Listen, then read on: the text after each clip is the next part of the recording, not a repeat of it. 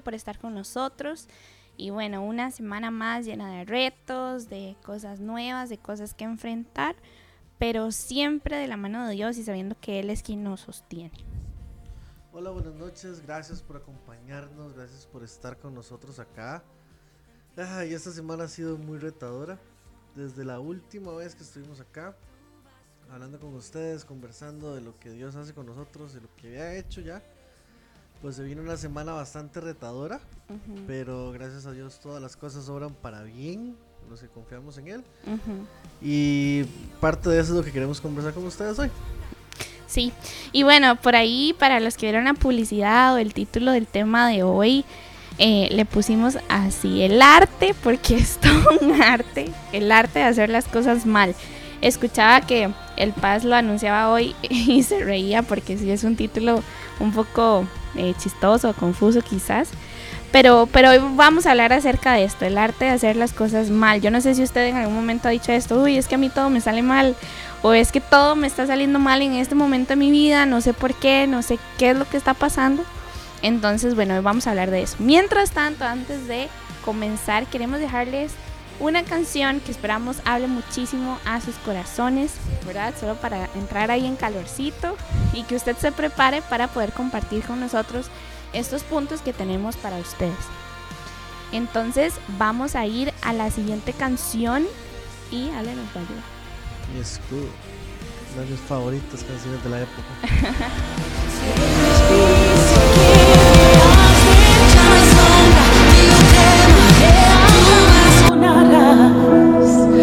No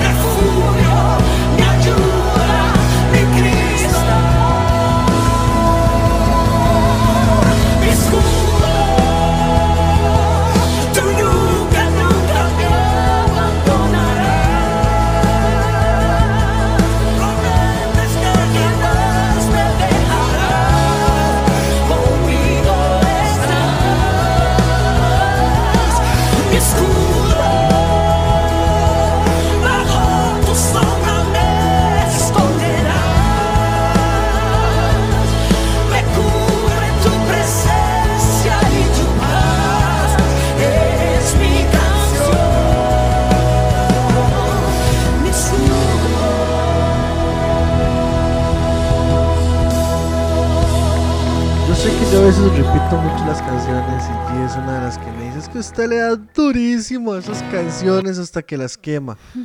Y pues sí, sin embargo, creo que he aprendido de que Dios tiene la bendita costumbre de fortalecer mi corazón a través de ciertas canciones. Sí, a veces repito mucho, sí, a veces las quemo, pero es como eso que ayuda a mi corazón a... a- No de fallecer. a no desfallecer, a no quebrarse, a no reventarse. Entonces sí, probablemente si usted ha estado escuchando la radio últimamente, escuchará que muchas veces cuando los programas inician está con esta canción porque es con la primera que inicio. Bueno, gracias a todos por estar ahí cerquita de nosotros. Em, estamos muy felices de poder tener este espacio. Club Brilla, para los que no saben muy bien la historia, nació eh, en parte por querer ser luz, ¿verdad? Luz de una forma diferente. Y hace ya como cinco o seis años que estamos con este proyecto, con altos y bajos, con eh, altos en el camino, otras veces más fuertes que otras, pero ahí vamos. Y este, bueno, estamos muy felices de poder tener este espacio acá en I Am Radio. Gracias a los pastores y Rodri que nos permiten estar por acá. Y saludar a todos los que están por ahí conectados a través de la aplicación. Es chivísima poder tener una aplicación solo, lamentablemente por el momento, para los de dispositivos con, con Android. Pero si usted no tiene Android o está desde una computadora o algún otro dispositivo, puede ingresar a la página de la iglesia, que siempre se me olvida, pero ahora le voy a decir. Allamiglesia.com. siempre me enredo.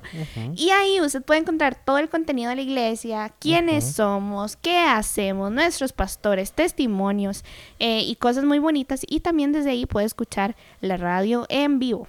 Y de paso, desde ahí puede reservar.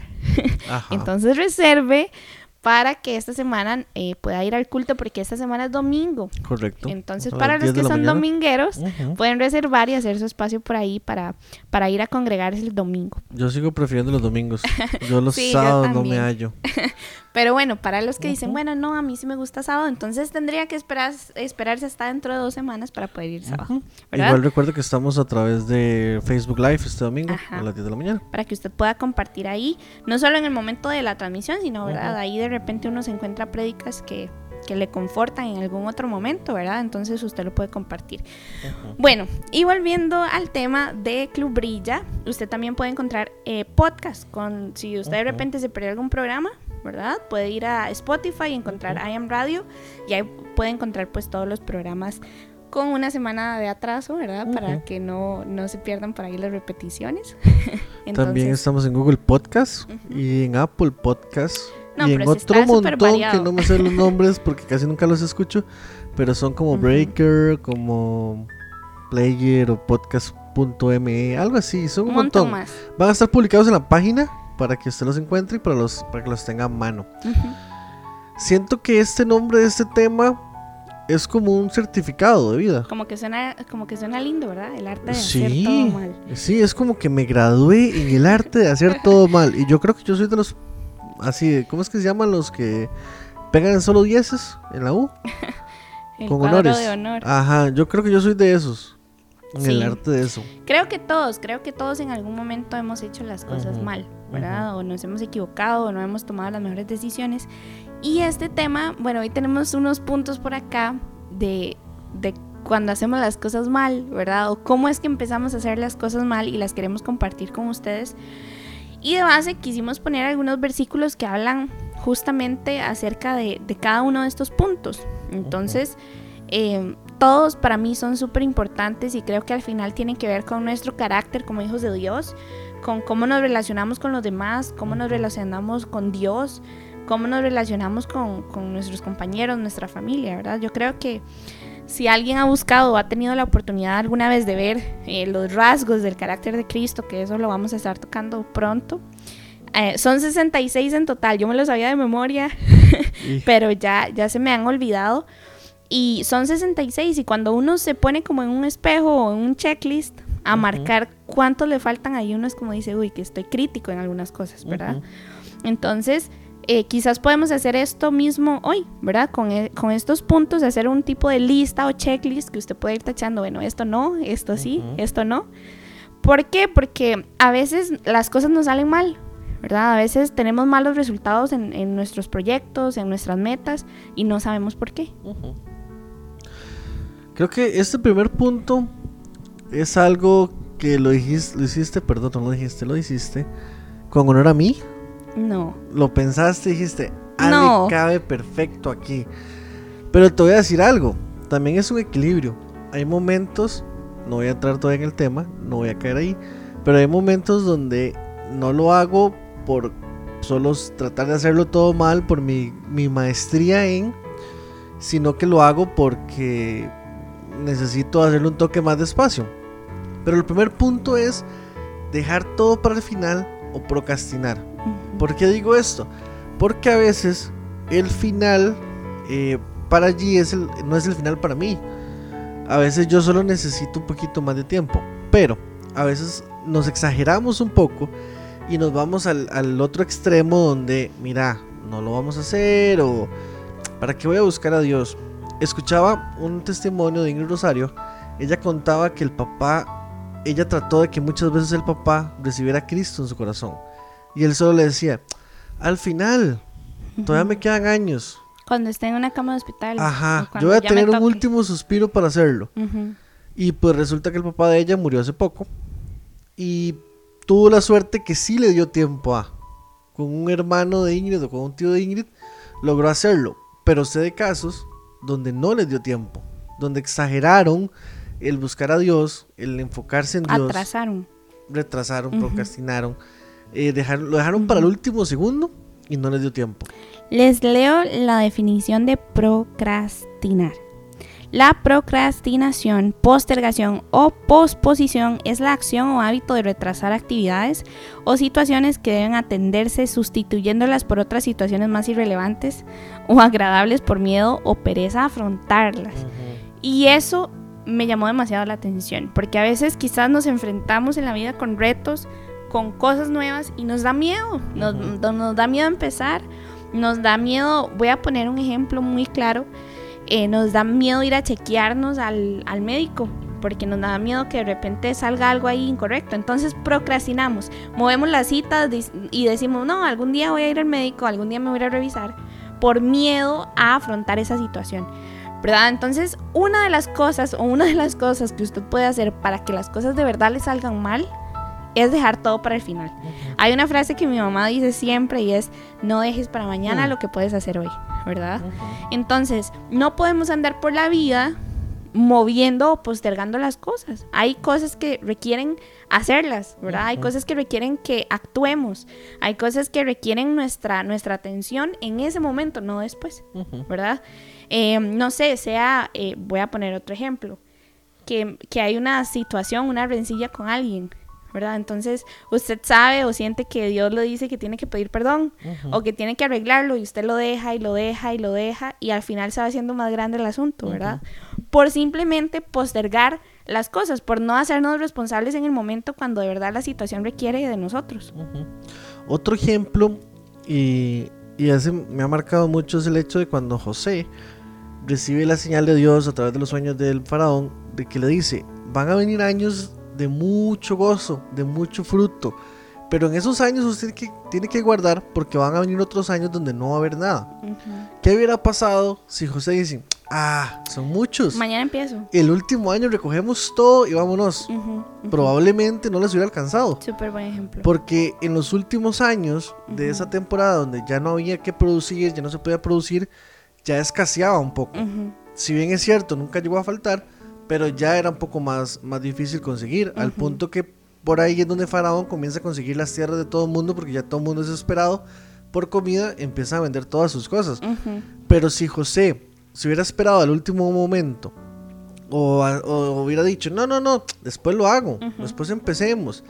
Incluso el mismo faraón, que a pesar de que no tenía temor de Dios, pudo ver a Dios a través de José y decir, no, aquí hay que empezar ya. Porque inmediatamente le dijo, usted se va a hacer cargo, hágale. Ujú. Y José fue y empezó a hacerlo. Y quizás si José no hubiera sido tan proactivo o tan rápido para actuar, quizás la historia sería muy diferente hoy. Y estaríamos contando uno de los mayores desastres de la humanidad. O por lo menos un desastre de una gran nación como es Egipto. Otro ejemplo, cuando Dios le pide a Noé que construya un arca, Ajá. ¿verdad? Y le dice, en su tiempo haré que la lluvia venga y usted necesita tener eso listo, papillo, porque ocupo que meta ahí los animales y su familia. ¿Me explico? ¿Qué pasa si Noé se hubiera alerdeado? Eso que a veces es como cuando a uno la mamá le pide, mira, ordena el cuarto y uno está ahí pereceándola. No, ahorita, no, ahorita, no, ahorita. O ahorita, si a alguien le pasa, em, ve que la rayita de la gasolina del carro está al mínimo. No, ahorita le, ahorita le echo gasolina, ahorita le, le echo gasolina, ahorita voy a la gasolina, ahorita, ahorita, y de repente se queda botado. ¿Qué hubiera pasado si Noé se, se atrasa, si empieza a postergar? No, mañana empezamos, familia. No, mañana empiezo. No, hombre, es que hoy tengo un poquillo de pereza, hoy estoy cansado. Y si él hubiera hecho eso, se hubiera visto eh, el, el plan de Dios, bueno, lo que él había diseñado afectado solo por posponer las cosas.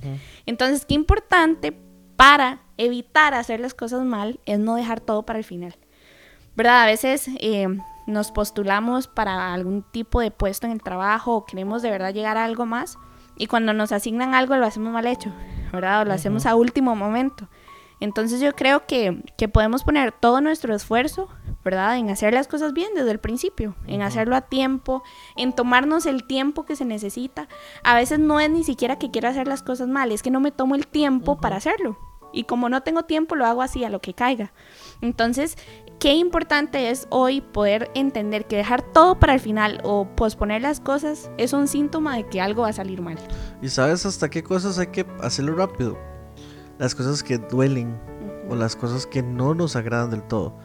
Porque Jesús recuerdo cuando le dijo a, a Judas, lo que vas a hacer, hazlo pronto.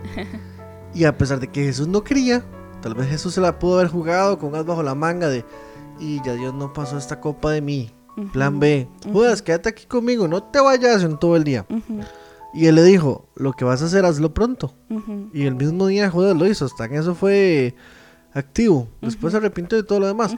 Pero Jesús mismo tuvo la proactividad de decirle a Judas, o decirle, Moped, hágalo rápido, porque tengo un tiempo que cumplir. Todo se tiene que cumplir en un plazo exacto. Si usted se atrasa, va a atrasar todo el propósito de Dios. Y dice la palabra de Dios que hay un tiempo para todo, un tiempo para reír, un tiempo para llorar, para construir, para descansar, para visitar a la familia, para, ¿verdad? Hay un tiempo para todo. Y hay un tiempo para actuar, ¿verdad? Hay un tiempo para actuar. Usted puede descansar, puede de repente tomarse su tiempo para respirar, pero hay momentos que requieren que usted actúe. Entonces, número uno, dejar de, por- de posponer las cosas.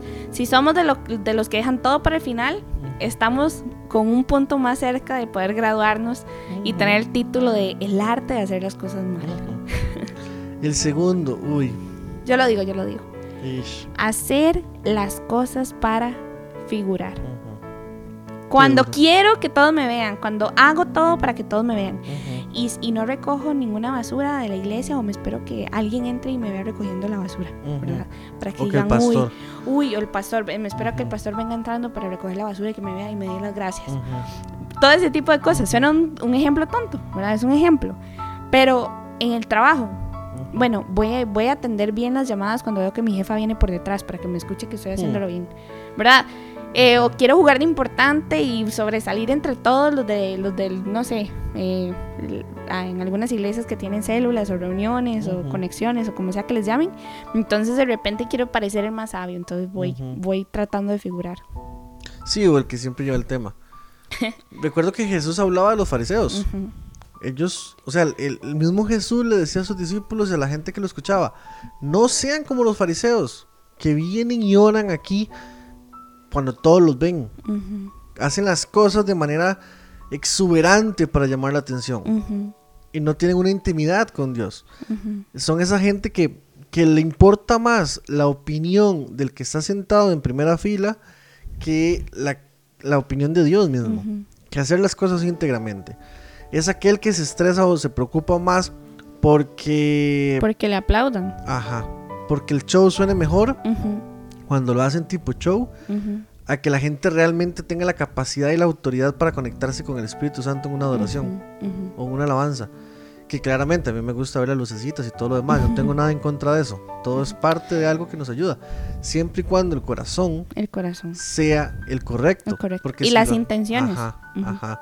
Por ejemplo, en la iglesia hemos estado tratando de poner más cámaras. ¿Y por qué eso? Simplemente para que no se vea una toma fija. No es para que el pastor se vea mejor desde varios ángulos. Porque no, ya él está guapetón y así se va a quedar. y ya tiene esposa. Entonces nadie va a echar Y nada. no es que él lo haga por eso. Ajá. Mira, le póngame cuatro No, cámaras. él ni lo pide. y una que me enfoque la cara y otra la barba y otra los zapatos. Ajá. No, o sea, y eso aplica para todo, aplica para todo lo que hacemos. El servir en la iglesia. ¿verdad? El atender a la gente, el saludar. No saludar solo a los que puedan generar un tipo de buena opinión de mí, sino a todos, ¿verdad? Em, eh, dejar de hacer las cosas por apariencia. Mi papá, hablábamos de eso un día de estos, de esta parábola de, de el que llega y, y se sienta de primero en la fiesta, ¿verdad? En, en los, eh, en los asientos de adelante, ¿verdad? Y le dicen, no, eh, mejor, ¿verdad? Dice la Biblia, mejor siéntese atrás y es más bonito que a ustedes lleguen y le digan, mira, estimado, allá su campo está adelante, déjale sentarnos adelante. A que le digan, mira, es que aquí adelante ya está reservado, allá atrás hay campo, ¿verdad? Todo por tratar de figurar. Yo creo, dice, dice la Biblia también que nadie tenga una opinión más alta o un concepto más alto de sí mismo. ¿verdad? Entonces poder mantener un corazón humilde, no hacer las cosas para sobresalir, sino un corazón eh, eh, humilde y haciendo las cosas como para el Señor. Dice Mateo 6.1. Tengan cuidado. No hagan sus buenas acciones en público para que los demás los admiren, porque perderán la recompensa de su Padre que está en el cielo. Un saludo aprovechando que está doña Marcia, nuestra amiga doña Marcia conectada por ahí, un saludo y un abrazote. Está por ahí también doña Jenny, que la escuchamos la vez pasada en un programa debutando ahí. Ajá, Ah, hay que tenerla por aquí en Brilla también. Y veo también por ahí a doña Meli conectada, dice, no hay nada más bonito que el anonimato. Sí. Y es cierto, yo no sé si a alguien le ha pasado cuando, cuando usted hace algo, no sé, por ejemplo en diciembre, que pasa que tal vez uno tiene un poquito más de capacidad para poder ayudar a alguien.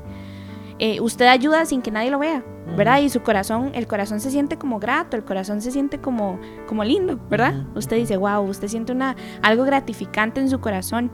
Entonces, eh, qué bonito es hacer las cosas así, con un corazón sincero, con un corazón que no busque aplausos, un corazón que busque eh, más bien eh, estar así, en el anonimato, como dice Meli, estar calladito, sin, sin buscar las luces, sin buscar aparentar. Porque al final las apariencias se caen, ¿verdad? Yo creo que cuando tratamos de figurar y aparentar cosas que no somos, al final todo sale a la luz, ¿verdad? Y, y en la menos nos llevamos un chasco y las cosas no salen mal por querer aparentar o figurar cosas que no somos. Y ahora, no es ninguna crítica contra alguien que exhiba, por ejemplo, eh, lo hace la iglesia de Antegebel, que toman un montón de fotos donde están ayudando a familias.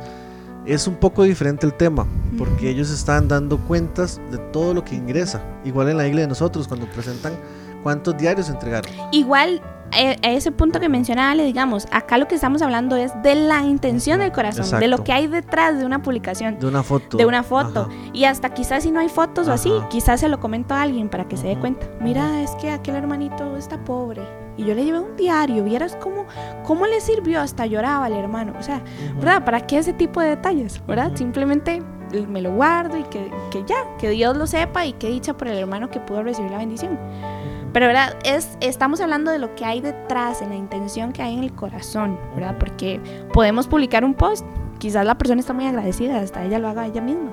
¿verdad? No se trata de eso, se trata de qué pasa en mi corazón cuando hago las cosas. O el por qué lo hago. O el por qué lo hago, qué es lo que me motiva, cuál es la razón por la cual hago las cosas. ¿verdad?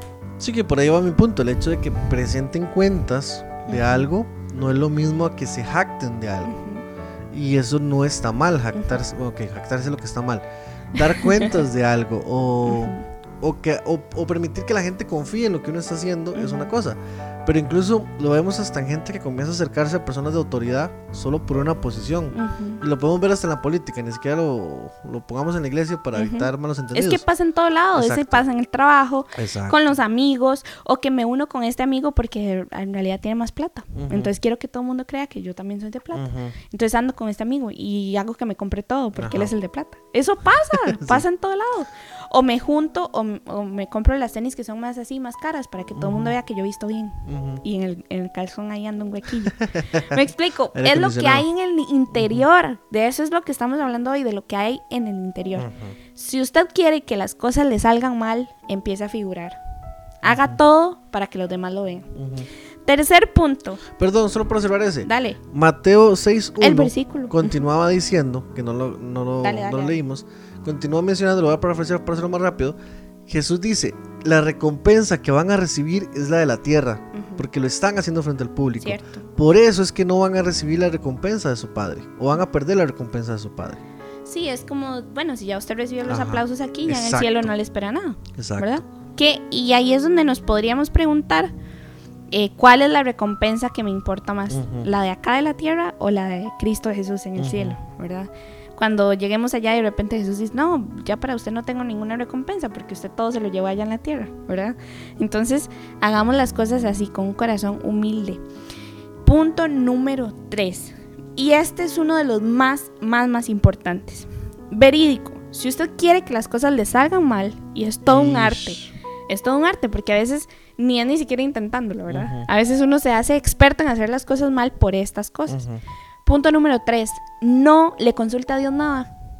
Cuando tenga que tomar una decisión, no le consulte a Dios. Cuando tenga que, no sé, cambiar de trabajo, no le consulte a Dios. Cuando tenga que moverse de casa, no le consulta a Dios. Cuando tenga que tener una relación, un novio, novia, no le consulta a Dios. Y vas a ver que todo le va a salir mal. Yo hablaba con unos amigos hace unos un par de meses, tres meses, no me acuerdo cuándo fue. Y recuerdo que hablábamos de una situación en la que no vamos a entrar en detalle, pero era sobre tomar una decisión sobre su propio cuerpo, hacer algo sobre su propio cuerpo. No es nada tan grave tampoco. Pero esa persona me decía, o yo les decía, si usted habla con el Espíritu Santo y el Espíritu Santo le da permiso, dele. Pero una de las personas me dijo, no hombre, yo mejor ni le pregunto. Después me dice que no, y ya lo hice, ¿y qué hago? Ujú. Y lo peor de todo es que fue tan cabezona, cabezón, o Que lo, que hizo. sea, que lo hizo.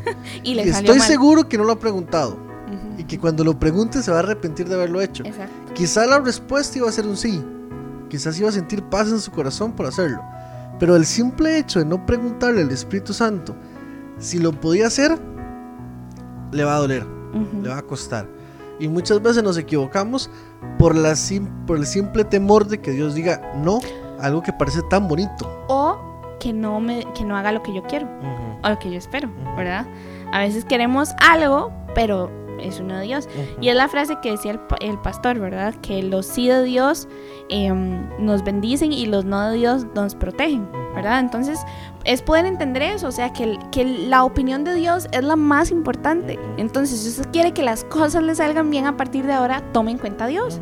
¿Verdad? Porque a veces buscamos bendición, a veces buscamos puertas abiertas, a veces queremos que las finanzas mejoren, a veces queremos tener un buen trabajo, que mi relación con mi pareja mejore, que con mi familia mejore, que en el trabajo mejore, pero lo menos que hacemos es preguntarle a Dios las cosas.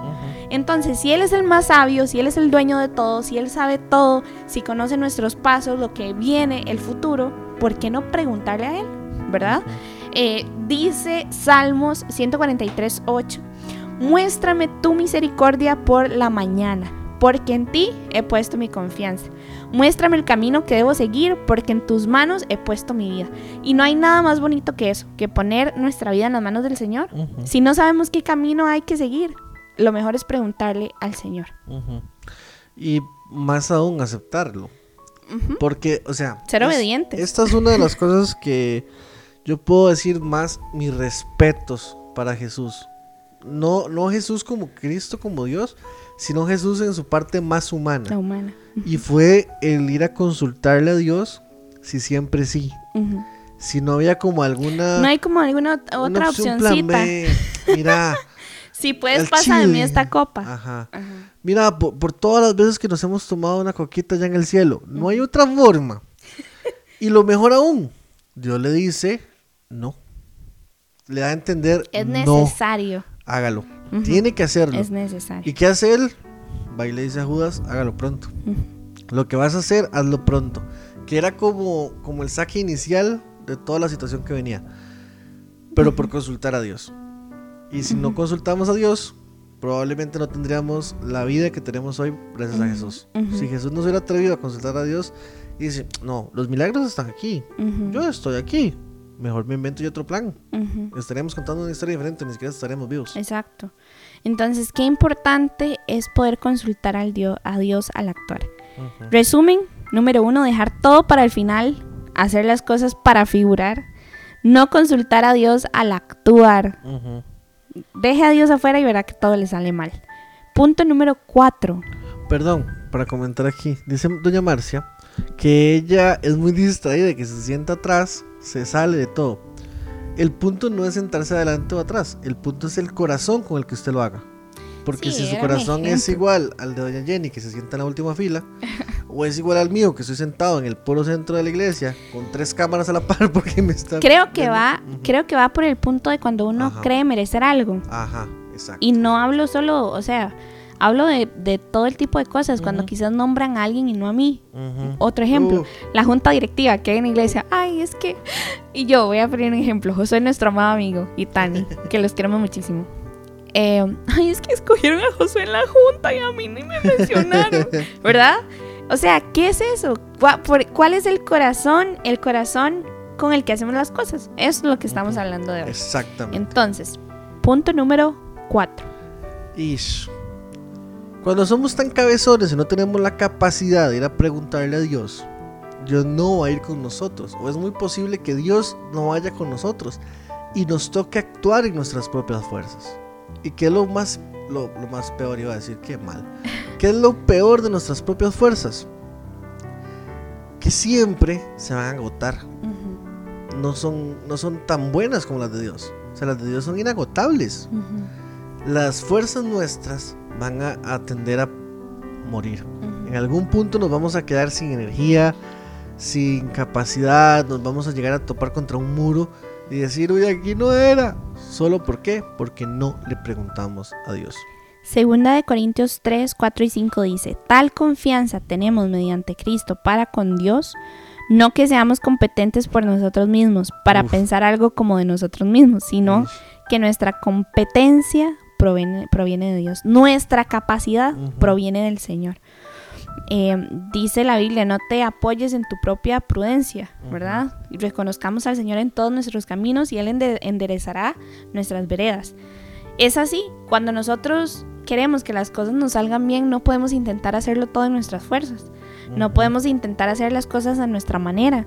Eh, a veces luchamos y luchamos y luchamos y nos quedamos sin fuerzas porque, porque lo estamos haciendo en nuestra carne, en nuestra humanidad.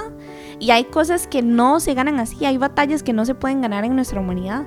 Hay, hay cosas que de verdad requieren que, que nuestras fuerzas vengan de Dios, que nuestras fuerzas estén en Dios.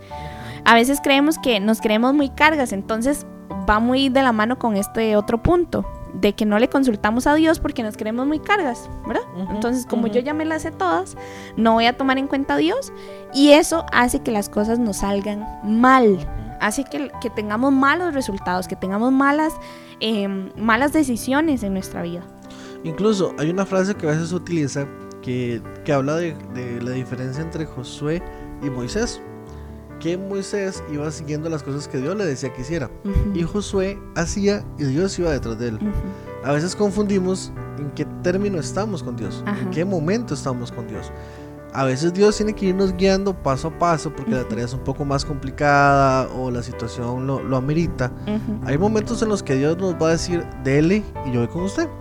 Pero tenemos que hablar con Él para poder saber qué tipo de dirección nos está dando Él y ujú, qué tipo de compañía. ujú. Pero a veces nos confundimos y creemos que porque ya llegamos al nivel de Josué donde hacemos y Dios siempre nos bendice y actuamos y Dios actúa, se nos olvida que también hay momentos donde necesitamos volver a depender de Dios, Ujú. volver a, a- a seguir los caminos y los pasos que Él nos diga. Y caminar en la voluntad de Dios. Mi mamá le gusta mucho hablar de ese tema, le voy a, la, voy, a- la voy a invitar un día. Si me está escuchando, que nos acepte la invitación. Em, hay algo que se llama la voluntad permisiva de Dios, y es que Dios nos da libre albedrío para hacer las cosas, ¿verdad? Y, y Él es así, o sea, en su voluntad las cosas pasan, no porque a veces Él lo quiera, sino porque nosotros así lo decidimos o porque nosotros así actuamos. Entonces no es que Dios de repente vos tomas una mal deci- mala decisión en tus fuerzas y va a venir, uy, no, Alejandrito, por ahí no es, papito, ¿no? O sea, Dios nos deja, porque Él nos hizo libres, ¿verdad? Él nos hizo personas que pueden pensar, que pueden analizar y que pueden tomar decisiones. Pero está en nosotros tomar buenas decisiones, tomarle en cuenta a Él y dejar de actuar en nuestras propias fuerzas, ¿verdad? A veces eh, nos cansamos y pasamos pensando y pensando en algo, en nuestras fuerzas, y no dejamos a Dios actuar. Y claro, Él aprovechará cada situación para hacernos mejor, para nuestro bien, pero no significa que esa situación haya sido bendecida por Él. O a veces no es la forma en la que Él lo quería hacer, Ujú, ¿verdad? A veces llegamos con un desastre ante Dios, Dios, toma esto y ármalo, haz algo bueno.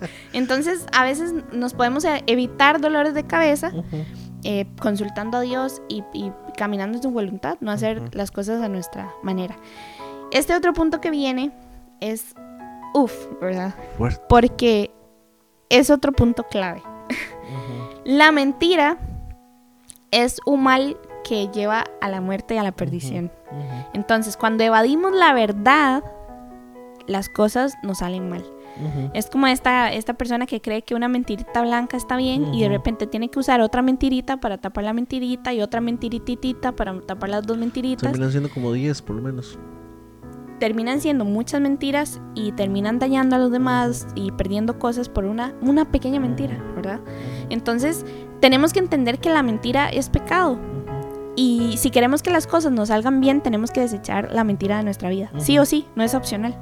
No es algo que, que puedo tener ahí como, como comodín, ¿verdad?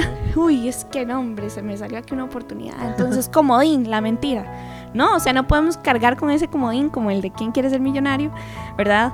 Eh, cargar con, con la mentira por ahí debajo de la axila y cuando la ocupo la uso, ¿verdad? Así no es como funcionan las cosas. El arte de hacer las cosas mal empieza así, con la mentira. De hecho, no es solo mentir lo que está mal. Disfrazar la verdad es lo mismo. O adornarla, O es para que no suene tan feo. Por ejemplo, cuando los hermanos venden a José, se llevan la túnica, se la dan al papá y le dicen, una metida de patas. podría ser la de su hijo. Podría ser, y podría ser que se lo comió un bicho. Y no sé Ajá. ¿Y qué pasó? El papá sufrió años pensando que su hijo estaba muerto.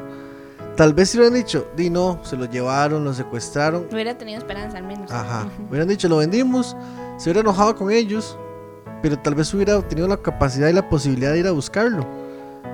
Y los que conocen esta historia de José se dan cuenta que siempre la verdad sale a la luz. Porque pudieron tapar y hasta le echaron sangre al- a la túnica. Y Para que- espectacular, ¿sabes la verdad? Exacto, exacto. Y eso fue todo un complot. Eso eran entre todos, ¿verdad? Haciendo ahí la obra de teatro para que el papá se lo creyera. Pero ahí es como vemos, donde una mentira, a veces hasta mentimos y esa mentira puede dañar hasta a las personas que queremos. ¿verdad? Y a, a un familiar, a nuestra esposa, a nuestro esposo. El engañar a nuestro esposo con un mensaje de texto incorrecto, un mensaje de texto que no, o sea, que no, que no cabe. Un pensamiento, porque todo empieza acá en la mente. ¿verdad? Entonces, tenemos que cuidarnos de la mentira. La mentira, la mentira cuando entra, ¿verdad? Y cuando se estaciona en nuestro corazón no sale.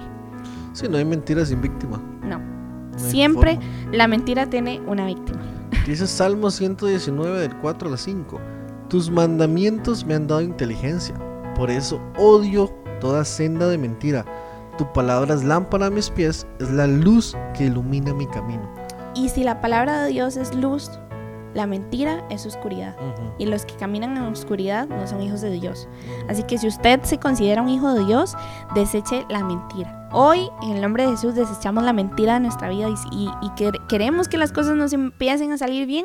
Empecemos a caminar en verdad, como hijos de luz, como lo dice la palabra de Dios. El siguiente punto, yo puedo decir que tengo Yo cátedra. lo he hecho también. Sí, yo tengo cátedra. Hasta que obtuve mi cátedra, en este punto, Título. me di cuenta que no estaba bien. Ujú. y que tenía que empezar a confiar en otras cosas. Dice el punto, vivir con miedo a fallar. Uf. Y Ujú. creo que lo hablamos también en el, en el programa de Solo Hombres. A los hombres nos, nos da mucho miedo fallar porque mucha gente depende de nosotros. Pero ahí es donde necesitamos entrar en confianza con Dios. Y los puntos que vimos antes nos van a permitir que no fallemos. Nos van a permitir eh, caminar en el rumbo correcto y va a afectar a nuestros familiares. Dice Salmo 27:13. Hubiera yo desmayado si no hubiera creído que, de- que había de ver la bondad del Señor en la tierra de los vivientes. Y esto habla de cuando somos negativos también, ¿verdad? A veces le vemos el lado malo a todo. A veces no vemos esperanza en ninguna parte. Eh, yo no sé si usted conoce a quizás alguna persona que sea así, negativa, que siempre hay algo malo, ¿verdad? Que siempre ah, hay alguna consecuencia mala, hay algo que no, que no, ¿verdad? Entonces no podemos vivir con miedo a fallar, porque algo que me encanta de Dios es que es un Dios de oportunidades. Y a sus hijos nos da oportunidades todos los días, ¿verdad? Entonces a veces por miedo a fallar, las cosas nos salen mal o no nos salen como queremos, ¿verdad? Porque no quizás nos nos, dan eh, una responsabilidad y por miedo a no hacerlo bien, ¿verdad? Este, de repente pues fallamos. y sin intención de fallar, ¿verdad? A veces, a veces por no querer fallar, fallamos en el intento, ¿verdad? Eh, en el programa de la tarima de papel que estuvo antito de nosotros, Andrés mencionaba la parábola de los talentos. Y, y eso le pasó, le pasó justo a él, ¿verdad? Eh, a él se le entregó un talento al que se le dio el más chiquitito, el de un talento. Solo tenía que multiplicarlo a dos. Pero le dio miedo y él le dice, amo, tuve miedo. Tuve miedo y lo escondí, porque sé que eres un amo fuerte, que castiga, que eres así como, ¿verdad? Bravucón. Entonces me dio miedo y lo escondí. Y a veces nos pasa así, Dios nos, nos presenta oportunidades enfrente de nosotros, en nuestras narices, y por miedo a fallar, por miedo a, a morir en el intento, ¿verdad? Las dejamos pasar. Y ese versículo que lee Ale del Salmo 27.3 es súper lindo, porque dice, hubiera yo desmayado si no hubiera creído que había de ver la bondad del Señor. Siempre debemos creer y confiar que vamos a ver la bondad del Señor en todo, en todo lo que hagamos. Incluso hay que tenerle mucho miedo perdón, mucho cuidado de quién nos da miedo fallarle. Porque tal vez por tener miedo de fallarle a un amigo, de fallarle a una amiga, de fallarle a un grupo, vas a cometer algún error. O de no ser suficiente. Quizás siento que no soy suficiente para desenvolverme en algo, o desempeñar algo, o desarrollar algo. Entonces, yo creo que hoy podemos renunciar al miedo también, porque el miedo nos hace fallar, el miedo nos hace hacer las cosas mal. Entonces, desechar el miedo y, y desechar cualquier cosa que no nos deje aprovechar las oportunidades que Dios tiene para nosotros. Este otro punto que viene directo al corazón para todos nosotros y es herir al hablar. Si usted quiere hacer las cosas mal, cuando hable, tírele pedradas a todo mundo. Despédasele el corazón a todo mundo cuando hable. Cada vez que hable, hiérale el corazón lo más duro que pueda a los demás. Y va a ver cómo todo en la vida le sale mal. Yo me junté con cierta gente en algún punto de mi vida que, eh, bueno, no me juntaba, eran compañeros de cole, que tiraban a matar y que tocó aprender a defenderse de la misma forma. No fue lo correcto, pero aprendí a eso. ¿Y qué pasó? Cuando empecé a andar en, las igle- en la iglesia, perdón, a, a ser cristiano, Te topaste con el amor del Señor. no, peor aún, seguía con el mismo ácido. Ah, tú Y yo tenía la capacidad de destruir. Comencé a, des- a- a bajarlo porque Dios comenzó a trabajar en mí sin, sin yo darme cuenta. Pero sí yo tenía, a ver, la Biblia habla en Proverbios 12, 18, traducción lenguaje actual leo, el que habla sin pensar hiere como cuchillo, pero el que habla sanamente sabe sanar la herida. Yo tenía la capacidad de que mi lengua se convirtiera en un cuchillo, Acuchillar a todo el mundo. así a lo puerco, y Ujú. no me molestaba, no me dolía. Conforme fue pasando el tiempo, Dios empieza a trabajar en mí y se convierte un poquito más en, en, en sanador a veces, incluso. Pero, a ver, uno tiene esa capacidad y uno no se da cuenta. Yo no sé a cuánta gente pude lastimar y ojalá que Dios haya podido sanar sus corazones, porque quizás ni cuenta me di y nunca lo sabré. Y de verdad oro para que cada persona pueda sanar su corazón y que Dios sea el consolador. Pero ¿qué pasa? Muchas veces hablamos sin darnos cuenta. En una broma, tiramos algo y nos suena rudo. Por ejemplo, una vez le dije a alguien, y la recuerdo, eso fue en el cole. Alguien, estaban hablando como de los errores, y le digo yo, el error de tal fue nacer. Ish. Y yo no sé qué contexto tenía esa persona. Ujú. Ah, claro, yo no tenía a Cristo en ese momento. Pero yo no sé cuál era el concepto de esa persona. Si realmente casi lo abortan. Si realmente casi no nace por alguna enfermedad. Igual, con solo decirlo ya, ya es, es, es golpeante. cerdo. Y otro, otro perspectiva de este punto es que cuando uno lastima y hiere a los demás, el corazón de uno se hace como una piedra. Y ya entre más lo practica, entre más hiere, entre más lastima, Más lo más lo, necesita. necesita y menos le importa, Ajá. ¿verdad? Cuando vos ves, ah, que se sintió mal, qué rico.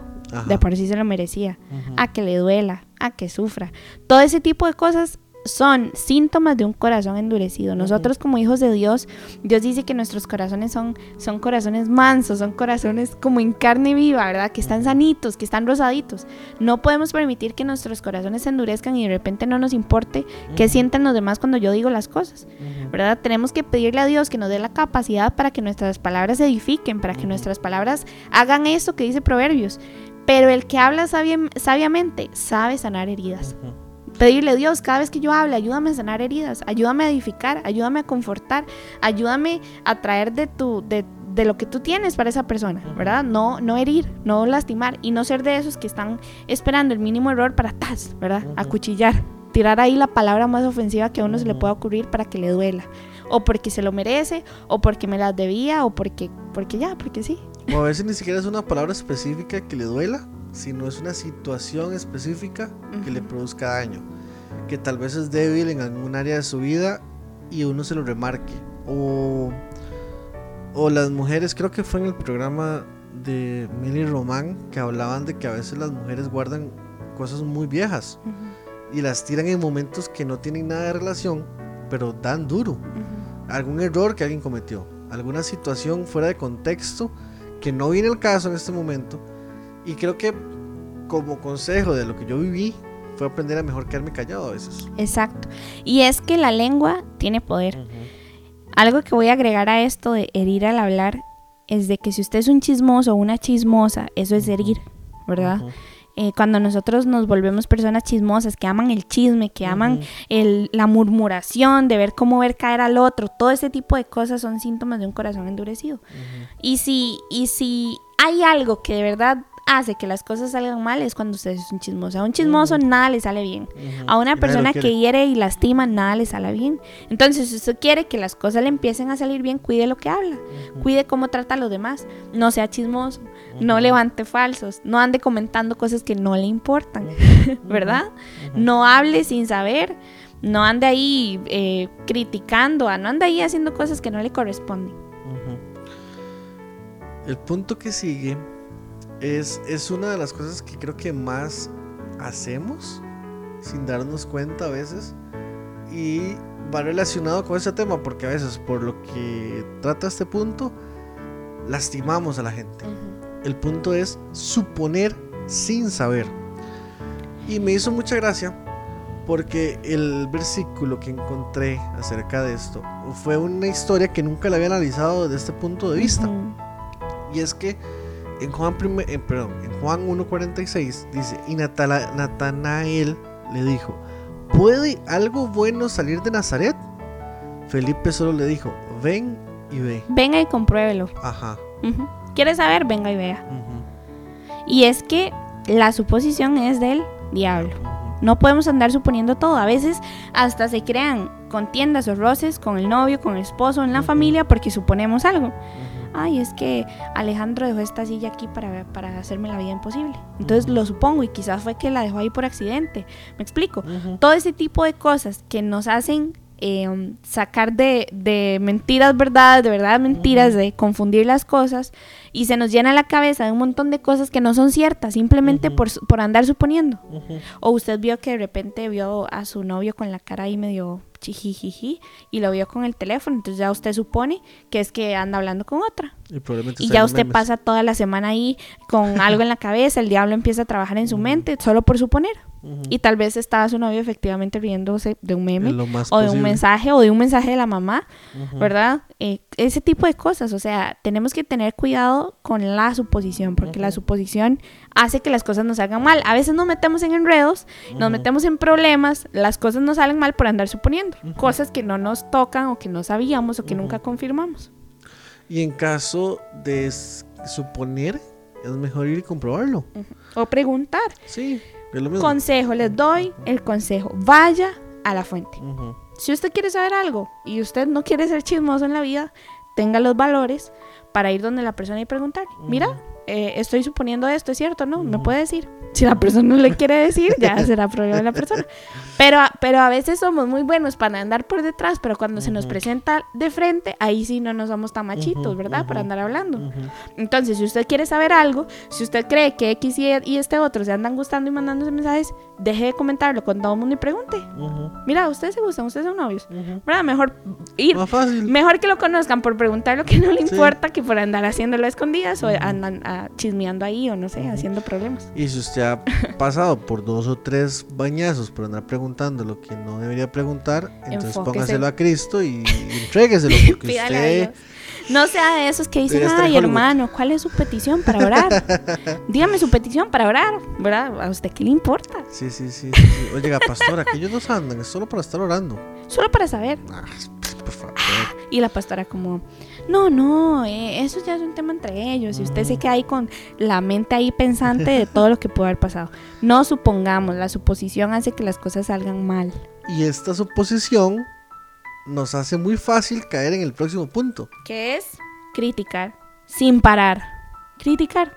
Si usted es de las personas que todo lo critica, todo en la vida le va a salir mal. Todo.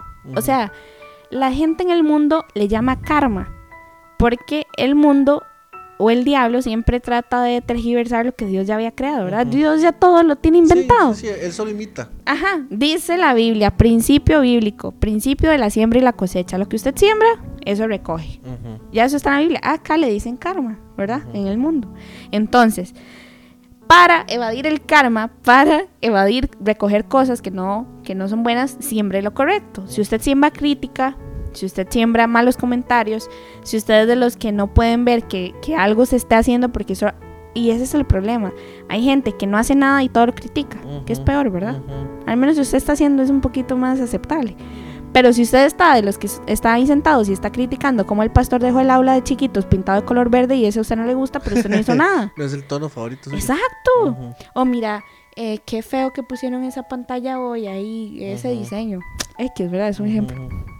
O qué feo que hizo sonido Tao. Un saludo para Tao, si algún día nos escucha. Qué feo que hizo sonido Tao, qué mal sonido. Y usted está ahí sentado en la silla sin hacer nada. Me explico. A veces somos muy buenos para criticar y no vemos las cosas buenas de las personas, no vemos las cosas buenas de, de lo que está pasando, no vemos el esfuerzo de los demás. La crítica nos hace un poquito ciegos a las cosas buenas. Y que por cierto, usted puede no saber de algo, pero puede ayudar en algo. O ayudar a algo. Porque todo se aprende. Dice el Apoyo la blanca. Sí, No, no, dice no, que la quería pintar morada y blanca. No, no, Paz, dejémoslo así. El, el miércoles hablamos. No, entremos en ese tema. Bueno, entonces, vamos a resumir, ya vamos terminando. Entonces, ¿quiere que las cosas le salgan mal? Deje todo para el final. Haga las cosas para figurar, para que lo vean. No le consulte a Dios nada nunca de lo que hace. Actúe en sus propias fuerzas, en su humanidad. Después, camine en la mentira. Viva con miedo a fallar. Nunca intente hacer nada nuevo porque de por sí todo le va a salir mal. Eso es lo que usted cree. Entonces hágalo. Igual le va a salir mal. 7. Herir al hablar. Lastime. Odie. Critique. Sea como un cuchillo andante. ¿Verdad? Lastime a todo mundo. Número 8. Suponga sin saber. Critique sin parar. Punto número 10. Quejarse en lugar de agradecer. Ish. Cuando la queja reemplaza el agradecimiento, todo sale mal. Es que esas sillas de la iglesia son incomodísimas, Sí, ¿verdad? son duras. Nadie, nadie aguanta ahí. Dígaselo a un gordito que pasa tres horas sentado en la misma silla Ajá. y se dará cuenta que su problema no es tan grande. Segundo, porque usted no compra sillas. No apoya más. Tercero, porque Ay, mami. Es que usted solo cocina macarrones. Ay, Eh. mami, es que usted solo cocina feo. O es que usted solo hace las comidas que no me gustan. Uy, mami, ¿por qué están estos sillones así puestos? Ay, deje de quejarse por todo hasta que da pereza, diría mi mamá. les proponga, ma, ¿por qué no haces tal O le vara?" ayudo, voy a hacer algo para cambiarlo, pero no se ande quejando. Vea, yo soy muy honesto. Yo antes no sabía lo difícil que era hacer menúes todos los días. Desde que nos casamos, tengo la bendición de Gracias, preparar los almuerzos todos los días de nuestra casa. Bueno, de lunes a viernes, sábado y domingo me lo he hecho. Pero, o sea, pensar que vamos a almorzar al día siguiente es causal de estrés para mí. Ay, mami. O el esposo. De ahí, doña. Otra vez, arroz y frijoles. Y cuando pensamos que hay gente que no tiene que comer, cuando hay gente que de verdad la está viendo dura, eh, no sé si se acuerdan o si alguien se acuerda de hace un tiempo cuando empezó la pandemia. Yo no sé si era verdad, no voy a juzgar, no voy a suponer ni voy a criticar, voy a a basarme en hechos reales de las noticias. De un señor que quería suicidarse y lo agarraron justito antes de tirarse en un puente, no sé cuál. Y cuando lo investigaron o le preguntaron por qué, di era porque estaba sin trabajo y no tenía que, que darles de comer a la familia. Y la opción que él vio era de matarse, salir de eso y suicidarse. Y la familia quedó igual. Por eso. Pero a lo que voy es que em, cuando, cuando uno ve ese tipo de cosas, ya uno puede decir gracias Dios por lo que pude comer, aunque sea solo arroz y frijolitos. Aunque sea un chayotito, diría la pastora, que es lo más rico. No, Un guiso. Lo que sea. Señor, gracias. Gracias por lo que me pusiste hoy en la mesa. Y cambiamos el agradecimiento y, y dejamos la queja atrás. Ujú. Cuando hacemos eso, las cosas nos salen bien y Dios nos bendice. Si usted es estudiante, di ay mami, otra vez el mismo cuaderno, tal vez su mamá no le tenía ahí y tenía un cuaderno ahí que todavía tenía de hojitas. Tal, tal vez tenía un cuaderno ahí que tenía medio, medio espacio vacío del Ujú. cuaderno. Entonces su mamá le dijo, mijito, gaste ese para Ujú. mientras le compro otro. Seas tonto, mami, toda la queja. Seamos agradecidos, gracias a Dios, porque tengo donde apuntar, porque tengo una compu que usar, porque tengo zapatos. Tal vez no son los de marca que quiero, pero yo sé que un día me vas a dar unos. Gracias, Dios. Dar gracias por adelantado. Que de esto aprendemos todos los sábados con Doña Marcia, a dar gracias. Gracias por muchísimas cosas y, y dejar la queja atrás. Dice Filipenses 2.14. Háganlo todo sin quejas ni contiendas, para que sean intachables y puros, hijos de Dios sin culpa, en medio de una generación torcida y depravada. En ella ustedes brillan como estrellas en el firmamento. El agradecimiento nos hace brillar. El agradecimiento nos hace ser distintos. Sea agradecido en su trabajo y va a ver cómo todo el mundo lo empieza a ver diferente. Le van a preguntar, oiga, ¿usted qué? Cuando la gente se queje en su trabajo porque hay un montón de, de cosas que hacer en producción y usted esté dando las gracias, va a ver que la gente va a ver algo diferente en usted. Y las cosas le van a empezar a salir bien. Si usted solo se queja y se queja, las cosas le salen mal porque su actitud tam- también se afecta. Cuando uno se queja, la actitud de uno se mancha y se pone oscura y ya uno ve todo mal y ya uno no quiere hacer nada. Y la gente alrededor no quiere estar con uno. Exacto. Entonces, agradezcamos a Dios por las cosas que tenemos. Punto número 11. Y algo de agradecer, o sea, de agradecer, Ay, ay. perdón.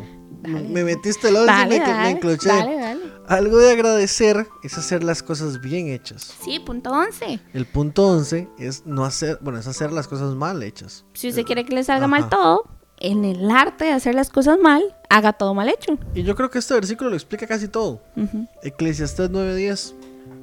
Todo lo que hagas, hazlo bien. Pues cuando vayas a la tumba no habrá trabajo, ni proyectos, ni conocimiento, ni sabiduría. Dice mi papá una frase, en el cementerio nadie lo molesta, ¿verdad? Entonces, dice mi mamá otra frase, haga las cosas siempre como para el Señor, como si Él lo estuviera viendo. Si hay algo que a mi mamá le revienta sobre todas las cosas es que uno haga las cosas mal o a medias o con pereza. Entonces, eso es muy cierto, hacer las cosas bien. Limpia, haga todo bien. Cuando usted vea la silla, si la dejó desacomodada, acomódela. Si ve algo mal puesto en la iglesia, acomódelo. Todo ese tipo de cosas eh, nos ayudan a cambiar de actitud y a hacer que las cosas nos salgan bien. Alguien que hace siempre bien las cosas, que busca la excelencia, que de eso también hablaban en la tarima de papel, hacer las cosas con excelencia, hace que, que todo nos salga bien. Y que se abran puertas, porque nadie quiere darle trabajo a alguien que hace todo mal hecho. ¿Y sabes qué es lo que es peor? Hacer las cosas mal hechas. ¿Qué? Querer hacer algo y no hacerlo. Querer algo y no actuar. Dice Eclesiastés 11:40 11:4, perdón. Si quieres sembrar, no te quedes mirando al viento. Si quieres cosechar, no te quedes mirando al cielo. Ese versículo me dio demasiada risa, porque Ujú. literal me imaginé a alguien así, viendo para el cielo. ¿Verdad? Es como que usted un día quiere ser millonario y se quede viendo el cielo a ver cuándo le Ujú. cae la plata. Ujú. ¿Verdad? Y, y la Biblia y Dios en su sabiduría, a mí la Biblia me encanta porque tiene unas, unas buenas pedradas que a veces a uno le caen en la frente. Si quieres sembrar, no te quedes mirando al viento. ¿Qué está haciendo usted mirando para el ciprés, verdad? Haga, haga las cosas, actúe, no espere a que las cosas pasen. Si usted ocupa un trabajito, vaya, busque, ponga su currículum, busque, busque ofertas, eh, busque contactos, no sé, salga a caminar. Ya, ya eso se facilita un poco. Antes la gente tenía que salir, mudarse, ir a caminar todo el día a entre- a entregar currículums. Ya Y es más llamar a fácil. preguntar. Y ya es más fácil. Hágalo en línea, meta currículums, actualícelo, haga su currículum bien bonito, busque ayuda si no sabe. Todo ese tipo de cosas nos hacen llegar más lejos y hacer las cosas bien. Punto número 13. Un corazón lleno de preocupación. A este punto no le tenemos que comentar casi nada. Leemos el versículo. Pero las preocupaciones de esta vida, el engaño de las riquezas y muchos otros malos deseos entran hasta agotar la palabra. Ahogar la palabra. Ahogar, perdón. La palabra, de modo que ésta no llega a dar fruto. ¿En dónde? En nuestro corazón. Dice la palabra de Dios que la palabra es viva y eficaz. ¿verdad? La palabra nos da vida, nos mantiene, nos mantiene eh, con fuerza, nos mantiene listos, nos anima, nos da esperanza. Y si la preocupación ahoga la palabra, no puede dar fruto, porque nuestro corazón es como un campo, ¿verdad? Donde entra la palabra de Dios y da fruto. Pero si lo ahogamos con preocupación, entonces no va a salir nada bueno. Creo que cuando nos preocupamos de más y tratamos de, de adelantarnos, ¿verdad? De ir al futuro y volver, Hmm. eh, hace que las cosas nos salgan mal porque ya uno no actúa de la, de la forma correcta. ¿verdad? Uno empieza a buscar planes B, empieza a buscar cómo solucionarlo hasta en sus fuerzas, como hablábamos antes, solo por andar preocupados. Y cae en lo que dice el punto 14. Encuentra problemas en todo. Qué pereza es estar con alguien que a todo le dé un problema, de verdad. Vamos al cine. Ay, no, es que se pierde todo el domingo ahí. Jale a la iglesia. Ay, no, es que el pastor. Ay, no, es que la pastora. Ay, no, es que la par mía se sienta un señor que. Es Ay, que es que el sonido. Ay, es que Dara. Es que esos bebés, esos chiquitos que los llevan al final. Que son unos lindos, por cierto. Esos chiquitos que los suben ahí a hacer todo lo de un problema. Por todo le Que molesta. ya me quiero ir. El pastor me dice que me, me quede un minuto para escucharlos a esos chiquitos. ¿Acaso son míos? No, que el pastor pide que kilos de amor. A mí que me importan los demás. Con cosas puedo yo mismo. Exacto. Si usted da, mal recibe. Es que mi mamá, que solo me pide que le pague la luz, que le ayude con plata para la casa, que se cree que, que estos políticos, que este país. ¡Ay! ¡Qué pereza! Y voy a añadir esta frase que nuestra amada amiga Marcia puso. ¡Ay, no! ¡Qué cansado! De verdad, qué cansado lidiar con alguien que tiene. Que le ve un problema a todo. Dice Filipenses 4:8, por lo demás, hermanos, todo lo que es verdadero, todo lo honesto, todo lo justo, todo lo puro, todo lo amable, todo lo que es de buen nombre, si hay virtud alguna, si algo digno de alabanza en esto pensad. Wow. Piense en lo que es bueno, en lo que es honesto, en lo que es verdadero, en lo que es justo, en lo puro, en lo amable, en lo que es de buen nombre, en lo digno de alabanza. No piense en lo que no merece alabanza. Ajá. ¿verdad? Deje de encontrarle problemas a todos. Si usted pasa su vida buscándole problemas y el punto negro a la hoja blanca, siempre todo le va a salir mal. Ujú. Nadie va a querer andar con usted. Y eso nos lleva al último punto de esta noche. Que es el, el más importante. Que. Víctor no se enoje porque no se hace redoblantes, pero Que yo diría que si usted no se acuerda de los otros 14 puntos, pero guarda ese en su corazón, Ujú. los demás van a aparecer, o los van a desaparecer, mejor dicho, porque estamos hablando de negativo hoy. Y el punto dice... cuando no me importan los demás. Viva su vida como sopilote solo, por todo lado. Eso como sopilote es esa frase. Pilote solo, no sé. Doña Marcia que no, ah, ¿quién era? Doña Jenny que se sabe todas las frases. Ah, creo. ¿Cómo es como No sé. Pisote solo, pisotes o pilote. Que no pase joven. su vida como pisote solo ahí, como si no tuviera manada, familia o qué. Y a usted no le importan los demás, que todo el mundo se vaya al carajo, me vale, me vale todo el mundo, solo me importa, me, impor- me importa mi vida y ya, ¿verdad? Dice Filipenses 2.4. No buscando cada uno sus propios intereses, sino más bien los intereses de los demás. Nadie busque el bien solo para sí mismo, sino para todos. Esa es la otra versión. Qué lindo, qué lindo Es simple. eh, no caminar ahí uno como si los demás me valieran, Ujú. ¿verdad? Caminemos amando a los demás sin amor, Ujú. preocupándonos por, por otros, ¿verdad? Buscar el bien de los demás, no solo lo que, lo que a mí me, me pasa. Sí, y lo más importante, recuerde que día a día es una lucha. Día a día es un trabajo para alcanzar un algo. Tenemos que esforzarnos, tenemos que luchar. Y si usted falló hoy en alguno de esos puntos, si usted cree que usted está a punto de ganar su cátedra en esos puntos, Yo se lo imprimo si quiere el título del arte de hacer todo mal, pero hoy podemos desechar ese título que de verdad hemos hecho más de un punto. Yo me considero que sí, oh, sí he tenido nota 100 en más de alguno, entonces eh, desechemos hoy eso y para que las cosas nos salgan bien, empecemos a hacer todo lo contrario de lo que dijimos, ¿verdad? Y sobre todo pensando en los demás, Ujú. porque lo que hagamos pensando en otros va a traer recompensa de muchas formas a nosotros. No solo en lo económico, también Ujú. en lo personal, en el crecimiento como, como Alejandro mismo, como Jiré misma, en el crecimiento como todos, como un cuerpo de Cristo. Somos cuerpo de Cristo, eso iba a decir, exactamente. Por eso te la robé. Sí, me leíste la mente. Eh, amemos, caminemos en amor, pensemos en los demás, busquemos el bien, eh, caminemos en verdad. Eh, hoy le pedimos a Dios que nos ayude a que las cosas nos salgan bien, empezando por cambiar estas cosas. Esto es algo que podemos cambiar nosotros. Eh, hagamos, actuemos con estas cosas, ¿verdad? Y dejemos que, que Dios nos transforme, porque al final esa es la meta de todos nosotros, ser más parecidos a Dios, parecernos a Él y mejorar. Entonces, seamos luz donde quiera que vayamos y, y gracias, gracias por estar con nosotros un lunes más. Los esperamos la próxima semana en Club Brilla por medio de I Am Radio. Chao. Chao. Te busco en oración cada mañana. Y cuando estoy solo, en el camino hacia trabajar, no puedo detener mi corazón. Ahora que al fin he encontrado el único motivo por el que vivo en el mundo hoy. Quiero que llegue el día en el que esté eternamente entre tú